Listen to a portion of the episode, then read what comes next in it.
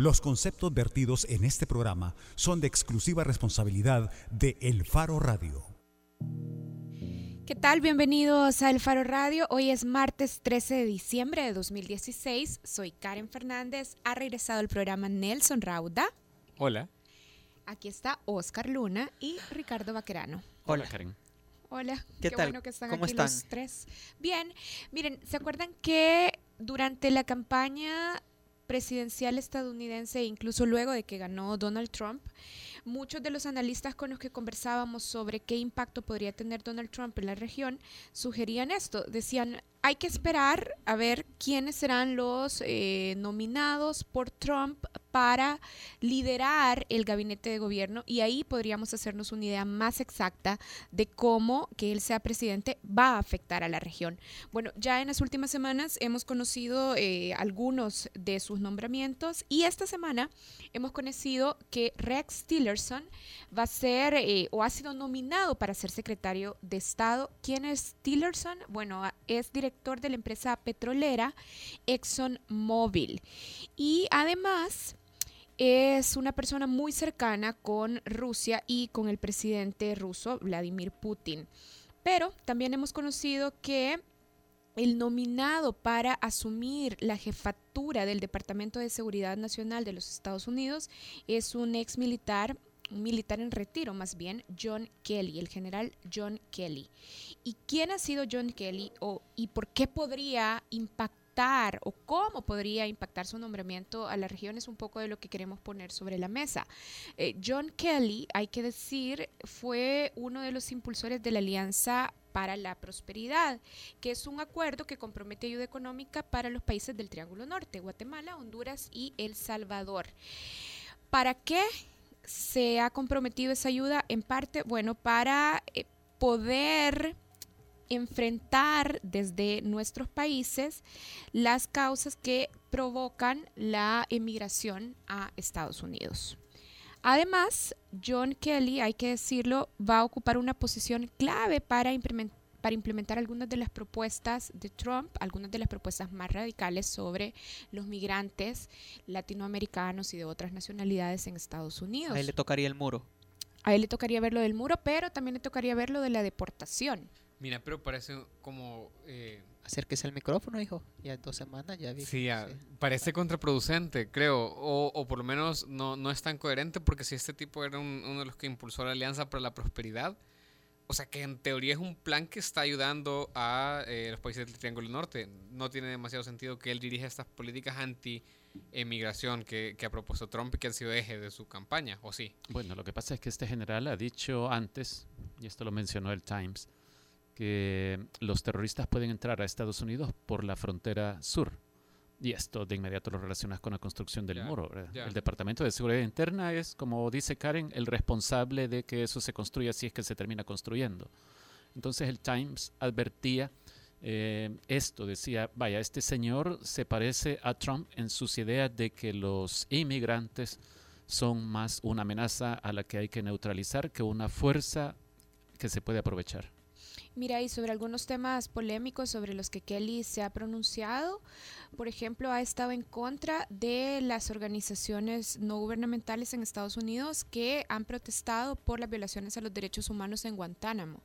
Y él claramente ha adoptado una posición eh, contraria a estas protestas y de hecho eh, les ha quitado mérito a las denuncias que hacían estas Bueno, pero organizaciones. eso se entiende porque él era el, el señalado, es decir, él como comandante del, del Comando Sur era el responsable de, de Guantánamo y entonces estos señalamientos, estos ataques eran contra él y entonces él salía a defenderse.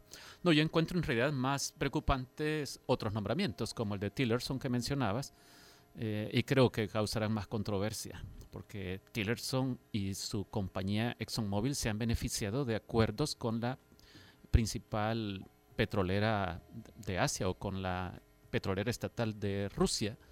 Eh, y eh, ExxonMobil criticó algunas eh, políticas del gobierno de Obama, como por ejemplo las sanciones contra Rusia cuando se anexaron Crimea, Sí. la península de Crimea, porque alegaban, nos hicieron perder alrededor de mil millones de dólares en negocios que ya teníamos en, de explotación petrolera en, en esta zona. Bueno, entonces así se va integrando el gabinete de Donald Trump.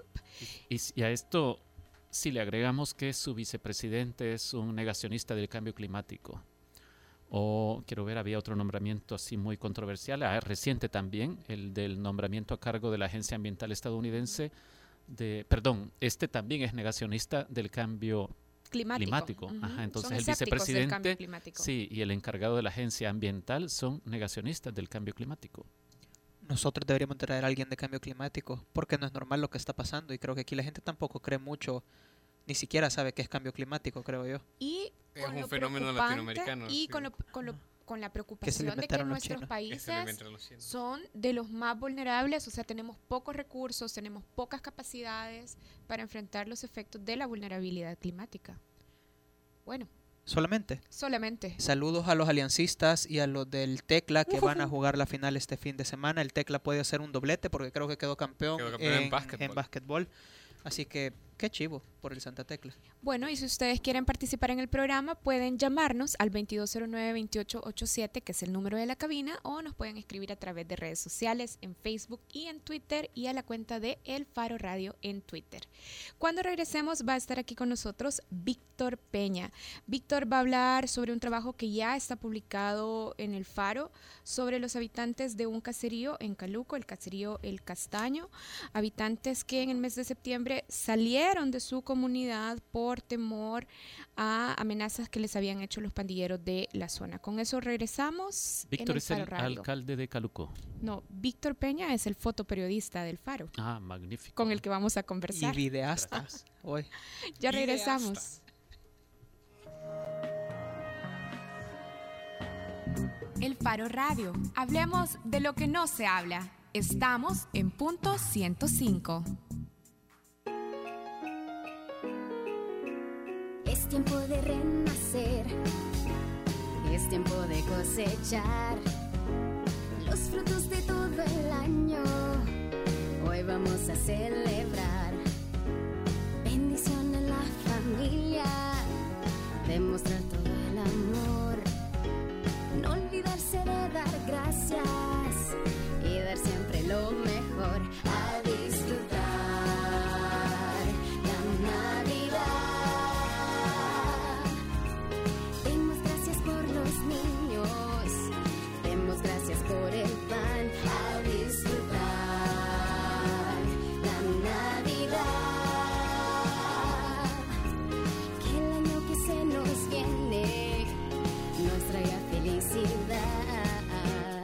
Feliz Navidad te desea Punto 105.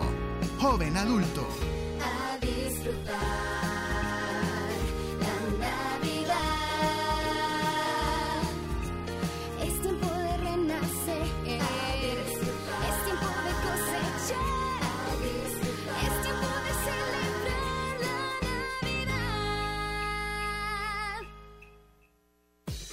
Sábados, agrégale un plus a tu fin de semana y disfruta de los tracks del momento. Evelyn Álvarez te los presenta todos. Del 20 al 1 en Plus 20, el conteo musical de la semana con los éxitos favoritos. Plus 20, todos los sábados de 10 de la mañana a 12 del mediodía por Punto 105.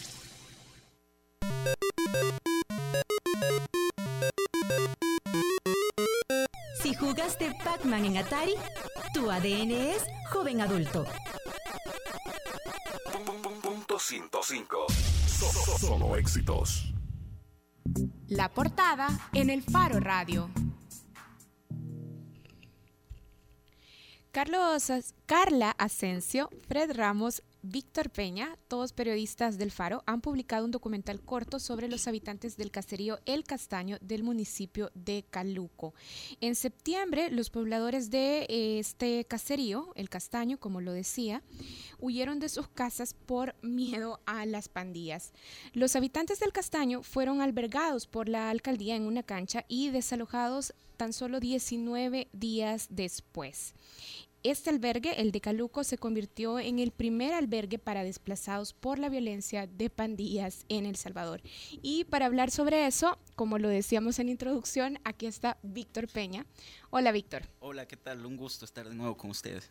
Víctor, en la portada del Faro está publicado este documental corto, Caluco, El Miedo Queda, y te quiero preguntar si puedes contarnos un poco quiénes son los pobladores del Castaño, a qué se dedican y de cuántas personas estamos hablando. Bueno, lo- los pobladores del Castaño son alrededor de 30 familias. eh, estamos hablando de unas 50, 150 personas que habitan ahí, incluidos 100 adultos y 50 niños.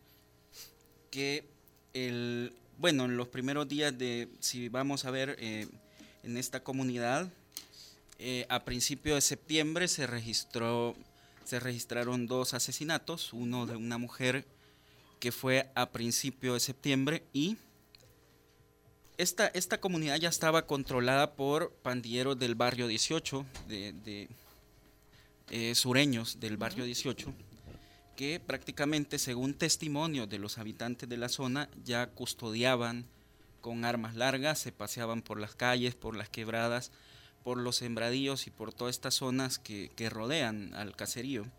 Y prácticamente habían puesto como control en las personas y pedían que los habitantes fueran colaboradores, que a través de los teléfonos celulares los habitantes avisaran a los pandilleros para que cuando llegaran los soldados, la policía, cuando hacían los patrullajes, y en esto eh, uno de los pobladores se niega a, decirles que sí a los pandilleros, que ya no quería colaborar con ellos, que no estaba dispuesto a servir prácticamente de poste y ser cómplice, de cierto modo, esto. Entonces, terminan eh, quitándole la vida el 13 de septiembre, asesinan a este señor que se llama Francisco Cepeda, y es el punto, digamos, donde se rompe o, o- donde inicia toda esta historia, porque... Y justo ahí te voy a interrumpir porque tenemos un audio de, del trabajo de campo que ustedes hicieron donde un poblador narra esto un poco que ya también estabas exponiendo.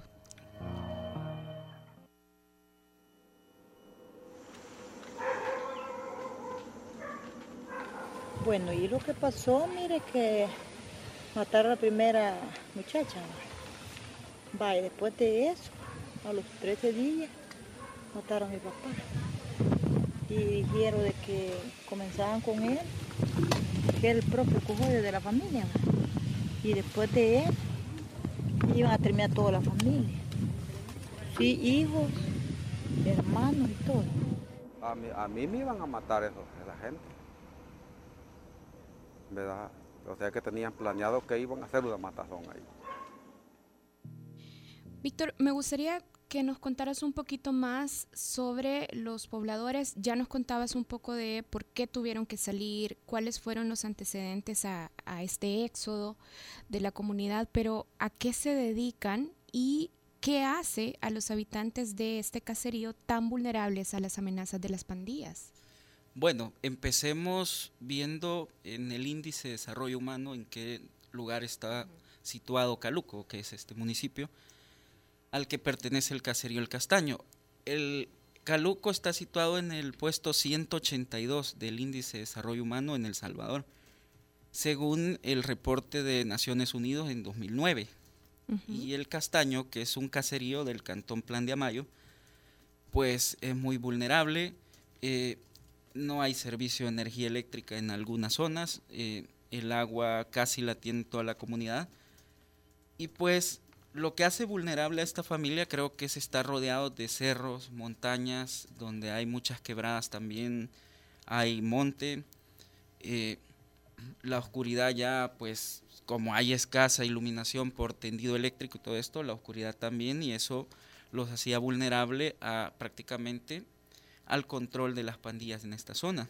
Eh, teníamos el testimonio de un habitante, eh, nosotros hicimos una visita una semana después de que cerraron el albergue, que ellos tuvieron que volver obligados y ella se quedaba durmiendo en una casa que está cerca, en el casco urbano, digamos, del caserío, que está muy cercana al centro escolar porque Ella decía que su vivienda estaba ubicada entre milpas, entre cerca de un muro de una montaña, y que a ella le daba miedo llegar a su casa porque estaba muy alejada, entonces que, que mejor se quedaba en el casco urbano para no arriesgarse mucho. y nosotros corroboramos, y de hecho la vivienda está ubicada entre las siembras y los cultivos de maíz. Víctor, en el, en el video aparece la alcaldesa de Caluco que dice esto. Eh, corrió el rumor de que podían matarlos a todos y esto provocó el éxodo. Ustedes determinaron, pudieron determinar en el reporteo si esto de verdad fue solo un rumor o si había razones de peso para temer que la pandilla llegara a hacer una a cometer una masacre ahí. había, había razones de peso porque, como ya les decía, que el 13 de septiembre asesinaron al señor Francisco Cepeda, que es el padre de una de las entrevistadas en el, en el video, y resulta que durante el velorio, el, el 14, le llegaron las amenazas a ellos donde le dijeron, los vamos a matar a todos porque no nos quieren colaborar. Entonces, ¿Colaborar en qué? colaborar porque la pandilla lo que quería era tener a su servicio a la comunidad, que todos tuvieran un, les pedía, les exigía tener saldo y tener un teléfono celular para avisarles a ellos cuando la policía hiciera sus operativos o, o sus patrullajes en la, en la calle principal, para que de ellos tuvieran controlado al momento en que las autoridades llegaban a la zona. Ya. Porque ya los testimonios, como decía, eran de que ellos se paseaban por las calles con armas largas y tenían controlado todo el, el territorio. Mira, en, el- en el video hay un, un momento en que un policía les enseña a ustedes un acta eh, en el que eh, después de desarrollar una reunión de la comunidad afectada, en el acta dice un habitante, eh, ya, no ma- ya no queremos volver a colaborar con las pandillas, sino que ahora vamos a colaborar con la, con la policía. Y eh, ustedes detectaron entonces que, que, porque a veces se maneja esta figura del colaborador de pandillas como si fuera siempre un victimario, como si fuera una persona que está voluntariamente colaborando con la pandilla en sus actividades delictivas. Pero ustedes también han descubierto que muchas veces cuando se encuentra un colaborador está coaccionado, por lo menos en este caso. Pues sí, sí, sí, el lugar, el caserío es el único lugar donde te desarrollas, donde vivís, donde tus hijos se crían, gente que está eh, a expensas de lo que le pueda dar su cultivo de, de- de maíz, de frijoles, de todo lo que ahí hay. No tenés un lugar, no tenés recursos económicos para decir, ah, no voy a ser colaborador porque tengo una casa allá en la ciudad o tengo un lugar. Lo que pasa que no tienen otra manera de subsistir y una de las formas de subsistir es colaborando con el acecho que tienen. Víctor, ¿y por qué los miembros de la comunidad antes de huir no, no recurren a la policía para que en vez de ir al albergue puedan quedarse en sus casas con la garantía de que la policía iba a estar pendiente de, de las familias? Porque muchas veces no se les hacía caso porque la policía también tenía señalaba a la comunidad de que todos eran familiares, que todos estaban vinculados a la pandilla. Entonces, cuando alguien denunciaba, la gente decía, si denuncian y se dan cuenta, pues lo primero que van a hacer es venirnos a matar. Y cuando la gen- y la policía como señalaba a la comunidad de, de ser parte de la pandilla porque colaboraba haciendo el poste, avisando a los pandilleros por cuando ellos hacían sus operativos, entonces eh, creo que ahí estaba, ahí radicaba todo el problema. Víctor, a ver, el albergue cerró 19 días después. Estamos hablando de las primeras semanas de octubre. Las familias tuvieron que regresar a la comunidad, pero queda la pregunta si ahora que han vuelto pueden ir sintiéndose seguros a los cultivos, salir a trabajar, salir de la comunidad, ir a la escuela, dormir sin miedo a nuevos ataques de las pandillas de la zona. Bueno, el albergue cerró 19 días, duró 19 días después que la, la alcaldía de Caluco lo, lo retomó en una cancha que está ahí en el municipio, pero estaba estipulado para un mes el, el albergue prácticamente. Y según testimonios de la alcaldesa que se pueden ver en el video también, donde ella dice que hubo presiones de la policía, no local, sino la policía externa, de- para cerrar ese albergue porque parecía que eso con la campaña del país seguro que tiene el gobierno también podría ser como una bofetada para el gobierno y que y que esto no, no estaba correcto. Pues. Bueno, se, re- se refiere a la policía externa, se refiere al- a los mandos superiores. Se refiere a mandos superiores, nosotros Más hablamos- allá del puesto de Caluco, me imagino. Claro, nosotros le cuestionamos esto al, al- al jefe de la delega- delegación de Caluco y él lo, lo negó también. Él decía que esas eran decisiones políticas, que la policía no podría interferir en decisiones políticas y que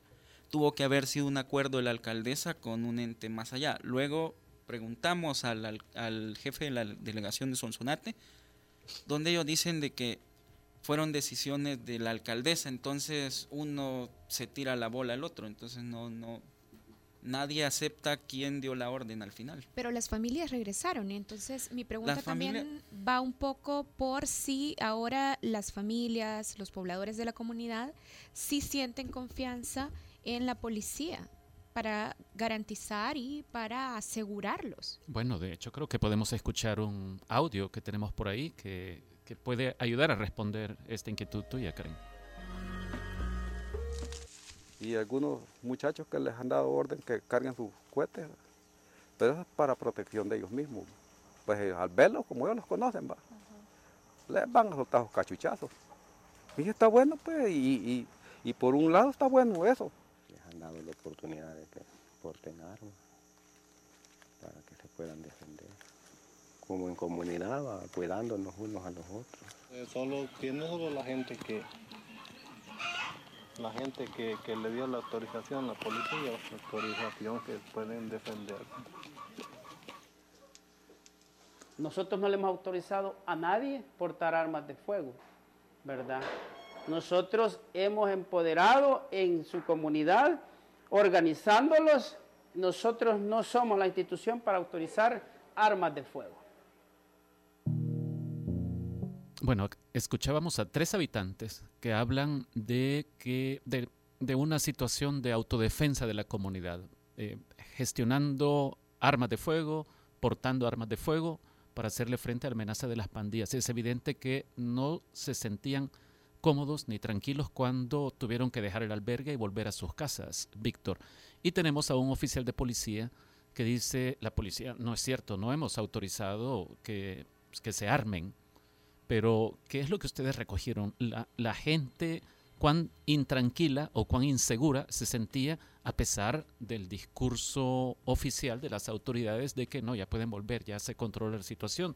De hecho, hasta hace una semana había cerca de 40 capturas de, de supuestos pandilleros de esa zona. Bueno, volvamos eh, cuando yo decía que regresamos una semana después del desalojo, donde una de las habitantes dice que ella tenía miedo de llegar a su casa, pese a que la policía había montado un ejército de cinco policías para cinco kilómetros cuadrados, que comprende el caserío El Castaño. Entonces, si, lo, si calculamos, es un policía por kilómetro cuadrado.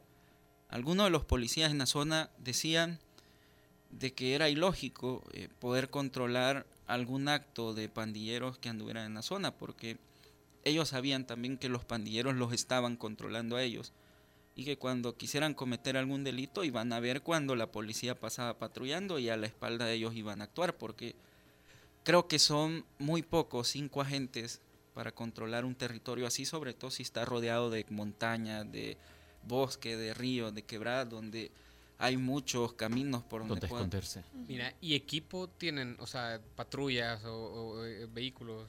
Son, nosotros nunca vimos patrullas en la zona, sí, vimos a cinco agentes caminando, o, o no a los cinco completos, sino dos, tres de repente. Que suele ser una característica muy común, digamos, de co- territorios conflictivos. Yo pienso en San Pedro Perulapán, que es un territorio de estos municipios que tiene un casco urbano pequeño, un área rural muy grande y que la policía no tiene patrullas. Claro, y es así como actuaban estos patrullajes en, en Caluco, en esta zona.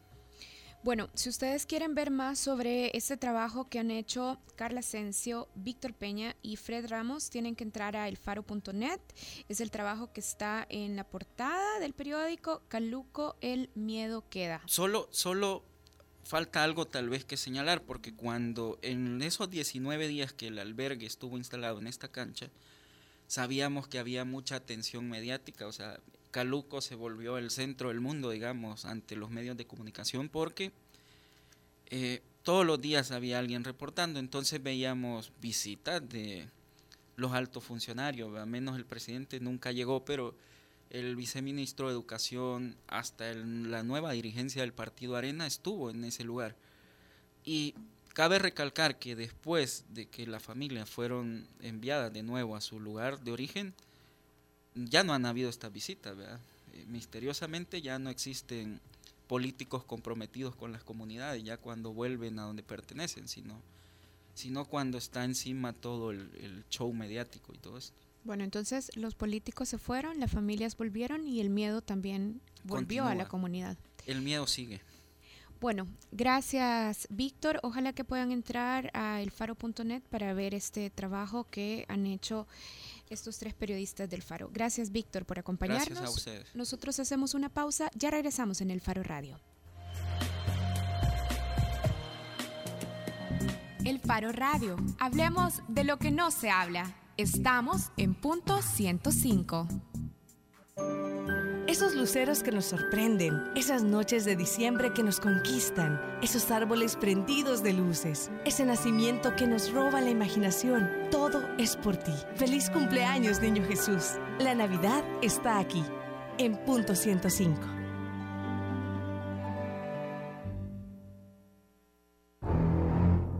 Si por culpa de la película Tiburón tienes miedo a bañarte en el mar, tu ADN es joven adulto. Punto 105. So- so- solo éxitos. Bajo la lupa en el Faro Radio. Estamos de regreso en el Faro Radio. Recuerden que si ustedes quieren participar en el programa, pueden hacerlo llamándonos al 2209-2887 o también nos pueden escribir a través de nuestra cuenta de Twitter, El Faro Radio. Hoy en Bajo la Lupa queremos hablar con representantes de la Asociación Angelitos.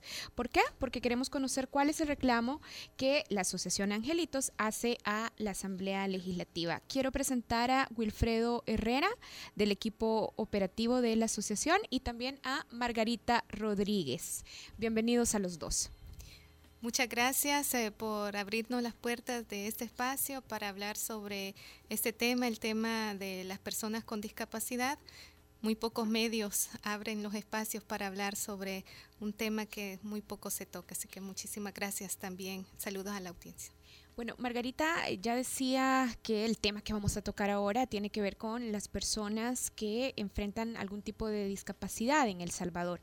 Pero queremos saber quiénes están representados en la Asociación Angelitos y cuál es el origen de este grupo. Bueno, buenas tardes, Wilfredo.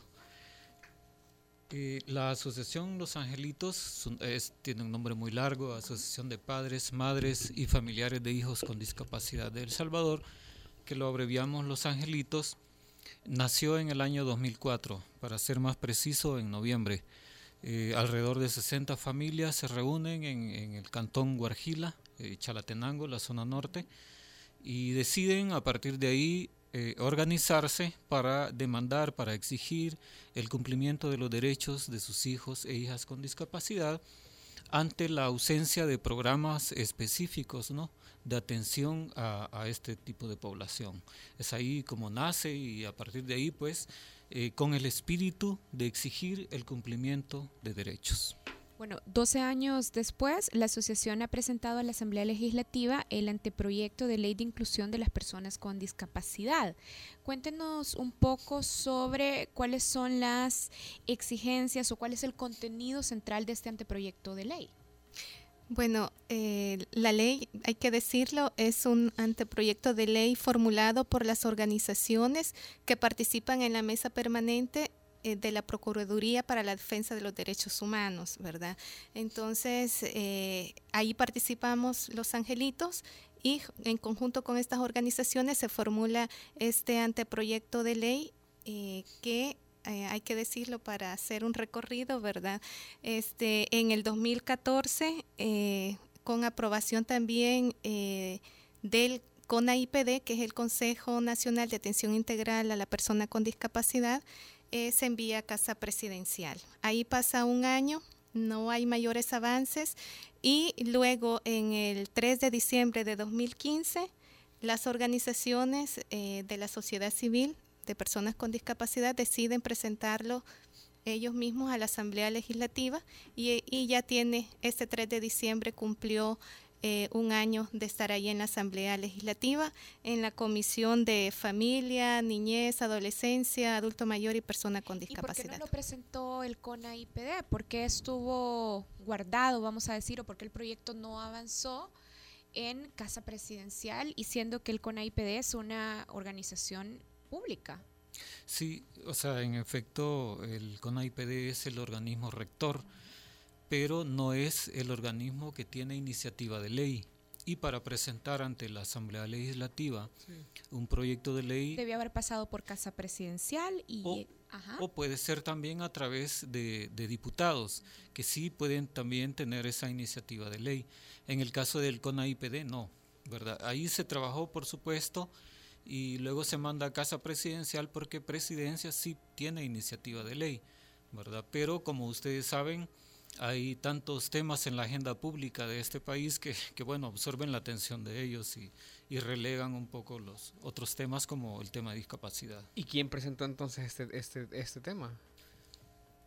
Eh, bueno, eh, fueron las organizaciones con el apoyo también institucional de la Procuraduría para la Defensa de los Derechos Humanos y ese día en conjunto eh, creo que hubieron tres grupos parlamentarios unos de sus diputados, entre ellos el FMLN, eh, Gana y, y, Arena. Es, ellos tres dieron como su aval para que ingresara eh, este anteproyecto de ley para su estudio, respectivo estudio, ¿verdad? Discusión.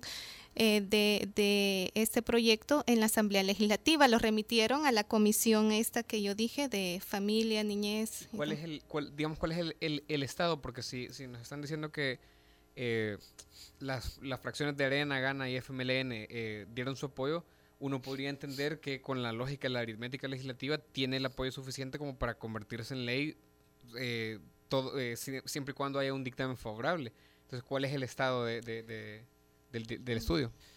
Bueno, el punto es que mientras el proyecto de ley ¿verdad? ingresa a la comisión, o sea, sabemos que la comisión tiene también un listado enorme, para decirlo así, de proyectos de ley que tiene que aprobar. Eh, digamos, para encuadrarlo en este preciso momento, ustedes saben que se estaba tratando la ley de adopción. Entonces, las, las, ¿cómo se llama? Observaciones que hizo Capres eh, desde marzo de este año, ellos estaban en esa discusión de, de esto y lo que sigue a continuación es la aprobación del proyecto de ley del adulto mayor, que ustedes también deberán haber escuchado, que eh, inclusive eh, Banda Piñato presentó también eh, un soporte para que esto se agilizara en la comisión. Posteriormente esperaríamos que siguiera nuestro proyecto de ley, pero también hay otras iniciativas que, se han presentado en la misma comisión. Por ejemplo, Ghana presentó una iniciativa de ley para que se eh, quitara el pasaje a las personas con discapacidad. Entonces, esto tiene que entrar en una gran discusión, ¿verdad? Y análisis en la comisión y revisión además del proyecto de ley. ¿Y, por qué debería ser prioritaria esta ley para los diputados? Eh, porque sabemos, eh, es decir, en toda comisión hay un montón de leyes y cada grupo de, de ciudadanos está pujando por sus diferentes intereses. ¿Por qué deberían de ponerle atención o deberían de poner este, este tema al tope de la agenda? Bueno, hay que decir que la población eh, con discapacidad ha sido por mucho tiempo una de las poblaciones más discriminadas, olvidadas y excluidas. Estamos hablando, bueno, en el último eh, encuesta que es de 2015 arrojó que un 6.4% de la población tiene alguna, algún tipo de discapacidad, ¿verdad? Además, eh, hay una normativa internacional como es la Convención sobre los Derechos de las Personas con, Discapacidad de Naciones Unidas, eh, que obliga al Estado pues a tener una legislación nacional armonizada con este convenio internacional, cosa que no ha hecho y ya han pasado eh, ocho, siete años, ocho Desde años, 2008, ocho ocho años desde la convención y el Estado tiene ese compromiso, lo cual no ha hecho. Ha sido entonces iniciativa de las mismas organizaciones que eh, han presentado este proyecto que sí está armonizado con eh, este nuevo enfoque eh, para eh, la persona con discapacidad. Margarita, ¿y en qué consistiría esa armonización? Es decir, en eh, cuáles son los, los derechos de las personas con discapacidad que no está reconociendo el Estado salvadoreño y que supondrían la armonización con la Convención de Naciones Unidas. Bueno, eh, El Salvador desde el año 2000 Para que entendamos de qué estamos hablando, cuando ustedes hablan de discriminación, Sí, eh, en El Salvador desde el año 2000 hay una ley, la ley eh, específica que es la ley de equiparación de oportunidades. Eh, no se ha cumplido, hay que decirlo, ¿verdad? Eh, pero eh, en esta ley hay muchos vacíos. Muy poco eh, se habla, por ejemplo, eh, lo más específico que era la contratación de personas con discapacidad, donde hasta había multas para las instituciones que no cumplían. No ha pasado nada con la inclusión de la persona con discapacidad en el ámbito laboral.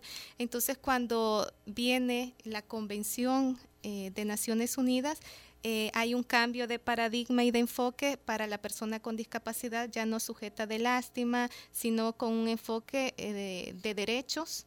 Entonces, la convención abre más, no estamos inventando, nuevo- no se están inventando nuevos derechos para las personas con discapacidad, pero sí en esta ley específica, la ley de inclusión de la que estamos hablando, el proyecto de, de ley de inclusión, si por ejemplo eh, se piden cuatro puntos, o en este caso cinco, ¿verdad, Will? Específicos eh, que se considera eh, que son importantes para crear esas condiciones para el cumplimiento de derechos de las personas con discapacidad. Por ejemplo, la creación de un ente rector de las políticas públicas en el tema de discapacidad que sea independiente y autónomo eh, con la participación de sociedad civil y de gobierno. Perdón, Margarita, ¿eso no es lo que ya debería de hacer el CONAIPD?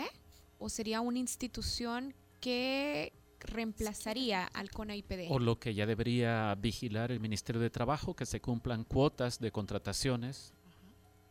Bueno, el CONAIPD, eh, cabal como usted dice, ya existe. El problema con el CONAIPD es que existe por un decre- decreto ejecutivo, el decreto 80 para ser preciso, este, y mientras exista como un decreto ejecutivo, ¿qué es lo que significa? Que cualquier presidente que llegue lo puede derogar. Y en este momento tal vez no desaparecen las siglas, el CONAIPD, pero la esencia de esta institución puede ser modificada sustancialmente. Para poner el caso, e- en este momento el CONAIPD depende de Casa Presidencial. No tiene un presupuesto, sino una asignación presupuestaria que anda por los 300 mil y algo de dólares que mm, para ser autónomo, o digo, para implementar una política eh, no es nada, ¿verdad? Solo en la planilla de pago se le va. Entonces, este, este es el problema. Al ser una institución por decreto legislativo, entonces adquiere la categoría de autónoma con su propio presupuesto, su política, etcétera, etcétera. ¿Y ustedes creen que esa es la solución? Porque ya lo mencionaban, a inicios de este siglo eh, ya tuvimos una nueva ley y el problema que señalan es que la ley simplemente no se cumplió. Es decir, la- podemos tener otra ley y, y qué garantía tendremos de que se cumpla. Por eso en la ley, en el anteproyecto de ley de inclusión que se encuentra en la Asamblea Legislativa, se contemplan otros puntos como eso precisamente. eh, Lo del organismo. Esto, lo de, lo de la creación de, del ente rector autónomo e independiente, eh, pero también presupuestos específicos en las instituciones públicas para acciones de inclusión. Eh, se plantea también el reconocimiento de la capacidad jurídica de las personas con discapacidad que eh, todavía en, la, ah, en alguna legislación nacional eh, pues es- hay, hay disposiciones eh, que derogar para que esto sea posible, ¿verdad? ¿Qué son acciones de inclusión? Bueno. ¿Nos pueden explicar Sí. en, en qué están pensando cuando hablan de acciones de inclusión? Vaya, porque uno va a la calle y dice, ¿cómo alguien que se moviliza en silla de ruedas puede movilizarse eh, en, en su barrio, en su colonia o, o donde sea? ¿Puede utilizar el bus? No, no lo puede utilizar. Eh, puede ir a la Pero, escuela. pero no sé en qué están pensando ustedes cuando la hablan de escuela, acciones de no, inclusión.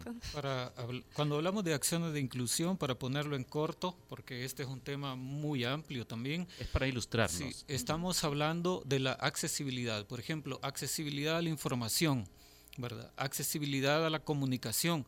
Que una persona, por ejemplo, ciega, que entra a estas instalaciones, eh, haya, por ejemplo, dispositivos que le indiquen a él por dónde se va a dirigir, porque de lo contrario quedaría ahí parado con su bastón esperando a que una buena alma aparezca y le diga por dónde, por dónde ir. Entonces, esas son acciones de inclusión, lo que usted mencionó también. La accesibilidad en los medios de transporte, la accesibilidad arquitectónica, etcétera, etcétera, ¿verdad? Es decir, que cualquier persona en el pleno uso de su condición de dignidad, ¿verdad? Tenga acceso a todos los espacios de la vida social. Eso es, digamos, lo que buscamos con la inclusión. ¿No les da temor de que se apruebe una ley, se cree un nuevo ente, una nueva institucionalidad y nos suceda como, como sucede con la Corte de Cuentas? Por ejemplo, que hay una institución ahí que si uno lee la Constitución de la República y la ley de la Corte de Cuentas, uno dice qué magnífica tarea la de esta institución, pero no sirve para nada. Eh, sí, da, temor realmente porque las leyes que hemos eh, tenido eh, no se han cumplido. está la convención, tampoco se le, siempre, cada año, los 3 de mayo, decimos toda la deuda que hay con el cumplimiento de la convención, pero sí que tener una ley de inclusión que esté armonizada con este eh, con este nuevo enfoque hacia la persona con discapacidad de derechos humanos, también a las organizaciones de la sociedad civil, a la persona con discapacidad, le da la potestad de exigirle al Estado y a sus instituciones que cumpla con sus derechos, sobre todo eh, porque ahorita la persona puede decir, bueno, yo quiero trabajar, yo quiero ir a la escuela, eh, pero no tiene todas esas condiciones para poder acceder a esos derechos. Y la ley eh, por lo menos eh, da eh, la potestad a la persona de exigir, porque Sí, en una de herramientas para las exigir. para exigir y en el 5 en el punto 5 que estábamos también eh, se estaba exigiendo las sanciones para aquellas personas e instituciones que no cumplan los derechos de las personas con discapacidad. ¿Alguno de los partidos políticos que tiene diputados se ha comprometido ya con ustedes en esta materia? Bueno, nosotros hemos realizado un cabildeo con varios partidos políticos, con todas las fracciones, ¿verdad? Partidarias. ¿Pero hay alguno que haya asumido un compromiso con, todos, con nos- esta por lo menos verbalmente, todos lo han asumido. ¿verdad? Todos nos han dicho, sí, estamos de acuerdo, queremos esta ley, que no sé qué, que no sé cuándo. Pero falta que verlo en lo concreto. Pero no hay dictamen y no hay votación. Todavía no. Ni siquiera lo han empezado a estudiar, así que por eso tenemos esta campaña de voto por la inclusión para exigirle que in- agilicen ese proceso de discusión eh, de la ley. ¿Cuánto tiempo lleva ya entonces? Eh, un año lleva ahí en la comisión Sin que haya pasado nada. sin que haya pasado nada. Bueno, gracias a Margarita Rodríguez y a Wilfredo Herrera, ambos del equipo operativo de la Asociación Los Angelitos. Si alguien quiere saber más sobre la asociación y el trabajo que hacen, ¿cómo y dónde puede contactarlos? Eh, bueno, eh, estamos ubicados en Urbanización Buenos Aires 4, Avenida Alvarado, casa número 8 y los teléfonos el 2226-7217. Perfecto. No sé si hay otro. Bueno, gracias a los dos, eh, Margarita Rodríguez y Wilfredo Herrera del equipo operativo de la Asociación Los Angelitos. Y también eh, me estoy dando cuenta de que tienen una página en Facebook, así es que si quieren saber más sobre este proyecto, también pueden buscarlos así en Facebook, Asociación Los Angelitos. Gracias, hacemos una pausa, ya regresamos en el Faro Radio. El Faro Radio. Hablemos de lo que no se habla. Estamos en punto 105.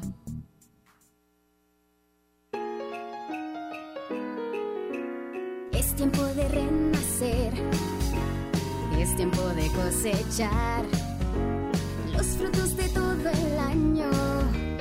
Hoy vamos a celebrar bendición en la familia, demostrar todo el amor, olvidarse de dar gracias y dar siempre lo mejor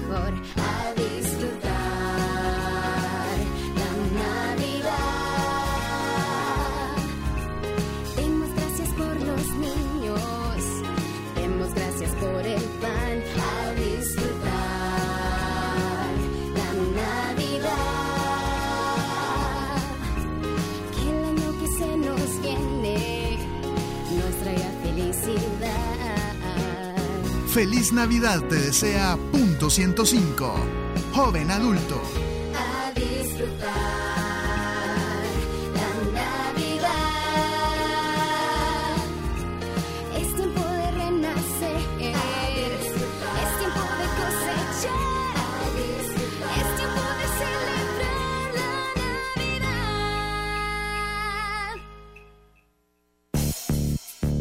Al cierre es noticias, reportes de tráfico, entrevistas, música, salud, tecnología y más. Al cierre, tu revista informativa de la tarde. Escúchala de lunes a viernes de 5.30 a 7 de la noche en las voces de Marielo Saquino y Mario Pacheco. Solo aquí en punto 105.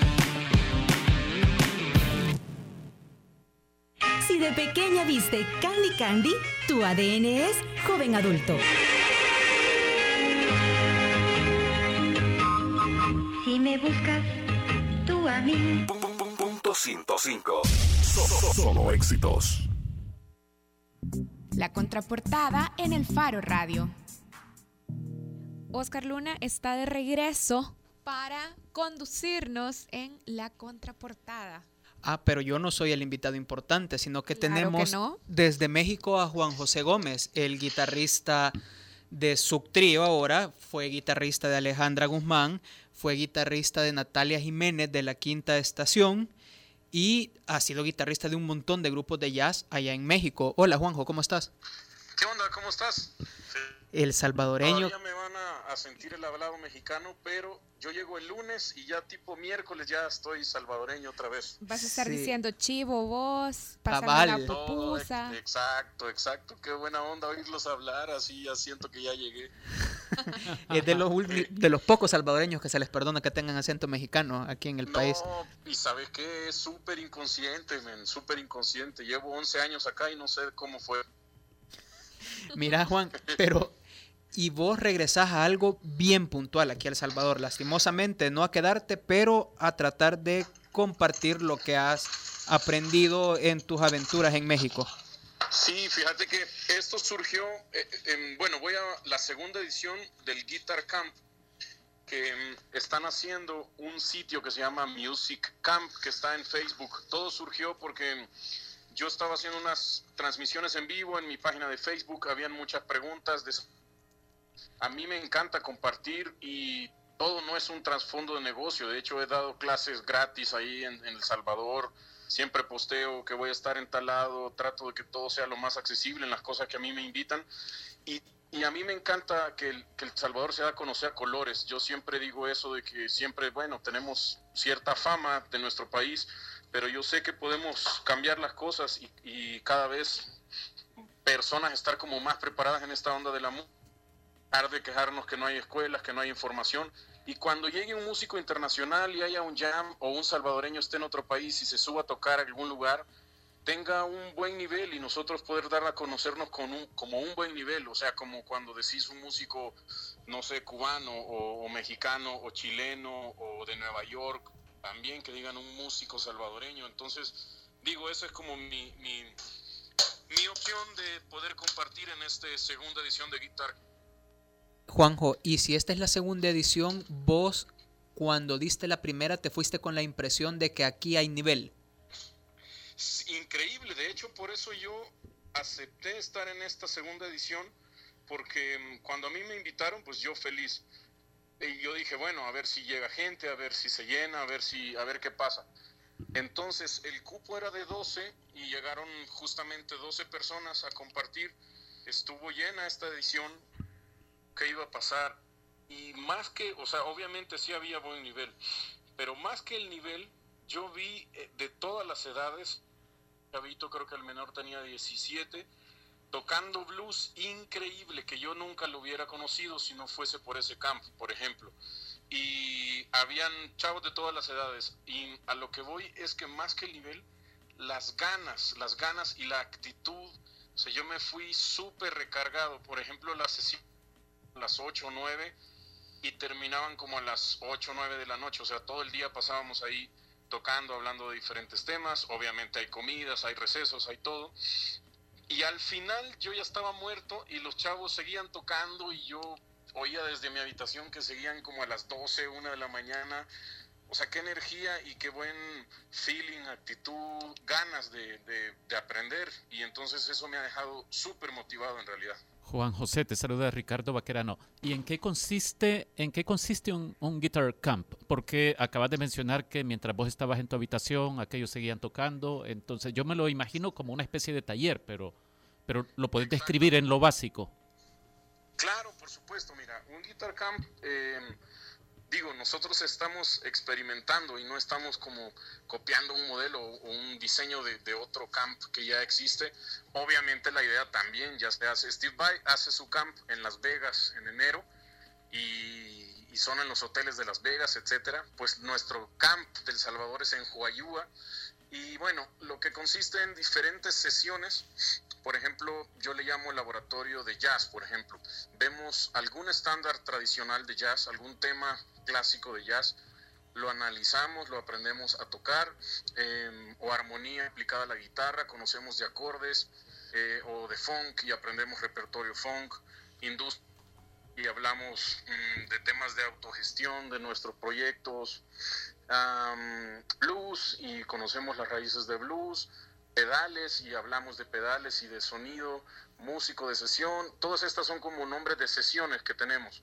Digamos esta de músico de sesión, que es los músicos que acompañan artistas o graban discos, no sé, de todo un poco en realidad. Se oye tal vez mm, a veces un poco confuso, pero todos los que estaban vieron así con ganas de repetir y de hecho ya hay unos que fueron al primero que van a este segundo también. Mira, y justamente, eh, Juan José, hablando de los asistentes, te quería preguntar quiénes pueden ir. Me imagino que algo tenés que saber de guitarra, pero tenés que pasar alguna prueba, quién te selecciona o cómo se seleccionan, porque ya nos decías que en el pasado hubo un cupo de 12 personas. Entonces, me imagino que hay algún tipo de selección especial. Es que por lo menos nociones básicas de música y de guitarra, es decir, que sepas acordes por lo menos o que, o que toques canciones o algo así. No hay un nivel ni hay un tiempo o, que tengamos que cumplir ciertos requisitos muy específicos, no hay un examen de, audición, no hay unas pruebas, porque la verdad que mi, forma de pensar o mi filosofía que en la música no hay niveles, todos podemos este, aprender casi cualquier cosa, es como cuando aprendemos a hablar y los niños a los cuatro años dicen una palabra que quizá pensemos que no sean para su edad, pero pues ya pueden comprender ciertas cosas. Igual en la música, no, no estamos pidiendo así un nivel de armonía o de lectura, no es examen, no hay pruebas extrañas, nada. Pero sí que sepan acordes, que sepan tocar canciones o que ya hayan cierto tiempo y sobre todo que tengan ganas de compartir con todos. Juanjo, ¿y qué tiene que hacer la gente para ir a este Guitar Camp? Tenemos un sitio de Facebook que se llama Music Camp Oficial, oficial con doble F, como, más bien en inglés, Music Camp Official. Y ahí pueden mandar un inbox y les mandan toda la información. De cualquier forma, este próximo lunes 19 hay una cosa a las 11 de la mañana en Musicians Gear. Yo estoy invitando tanto a amigos de los medios como a todas las personas que tengan curiosidad de saber qué es el Guitar Camp.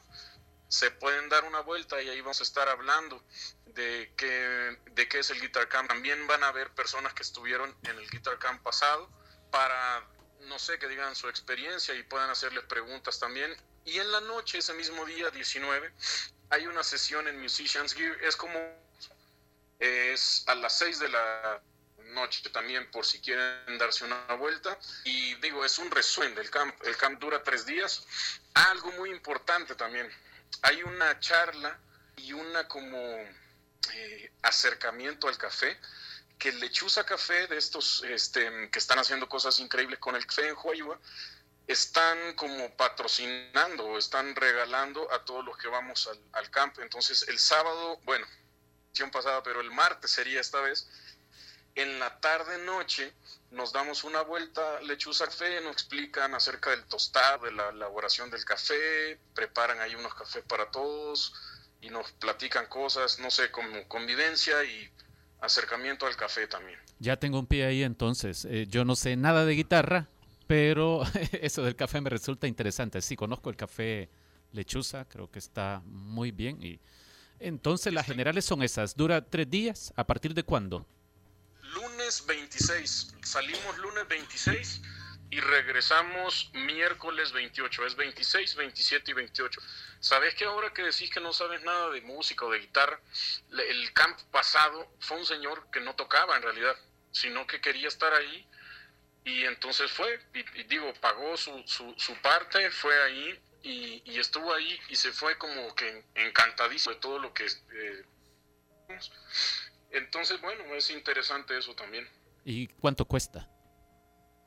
El camp cuesta 120 dólares e incluye todo. Em, transporte, hospedaje, alimentación, material, eh, taller, todo. O sea, con 120 dólares estás los tres días ahí. Magnífico. Muchas gracias, Juan José. Bueno, gracias Juanjo y nos estamos viendo. Gracias a ustedes. Gracias a ustedes por el espacio y los esperamos el lunes ahí en la conferencia por si. Ok, cuídate. Bueno, si quieren más información, entonces pueden entrar a la página de Facebook Music Camp Official con doble F. Tiene que ser en inglés, pero solo, ponga, so- solo pueden ponerlo así en el buscador de Facebook, Music Camp, y ahí les va a aparecer la página. Sí, qué interesante. Un festival de café al que se le agrega un poco de, de- de guitarra. Bueno, vamos a irnos con algo de Sub Trío, que es el grupo de Juanjo. Muchas gracias Karen, muchas gracias Ricardo, muchas gracias Pastelito Rauda y muchas gracias Carlos Asensio. Y a todos los que estuvieron pendientes del programa. Nos escuchamos el jueves. Esto es El Mago de Sub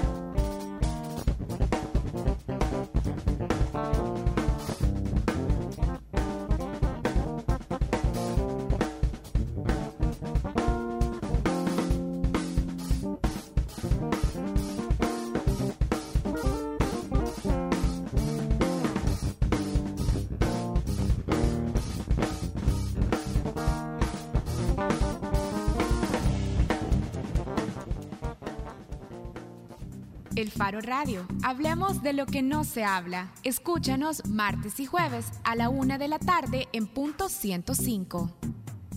Los conceptos vertidos en este programa fueron de exclusiva responsabilidad de El Faro Radio.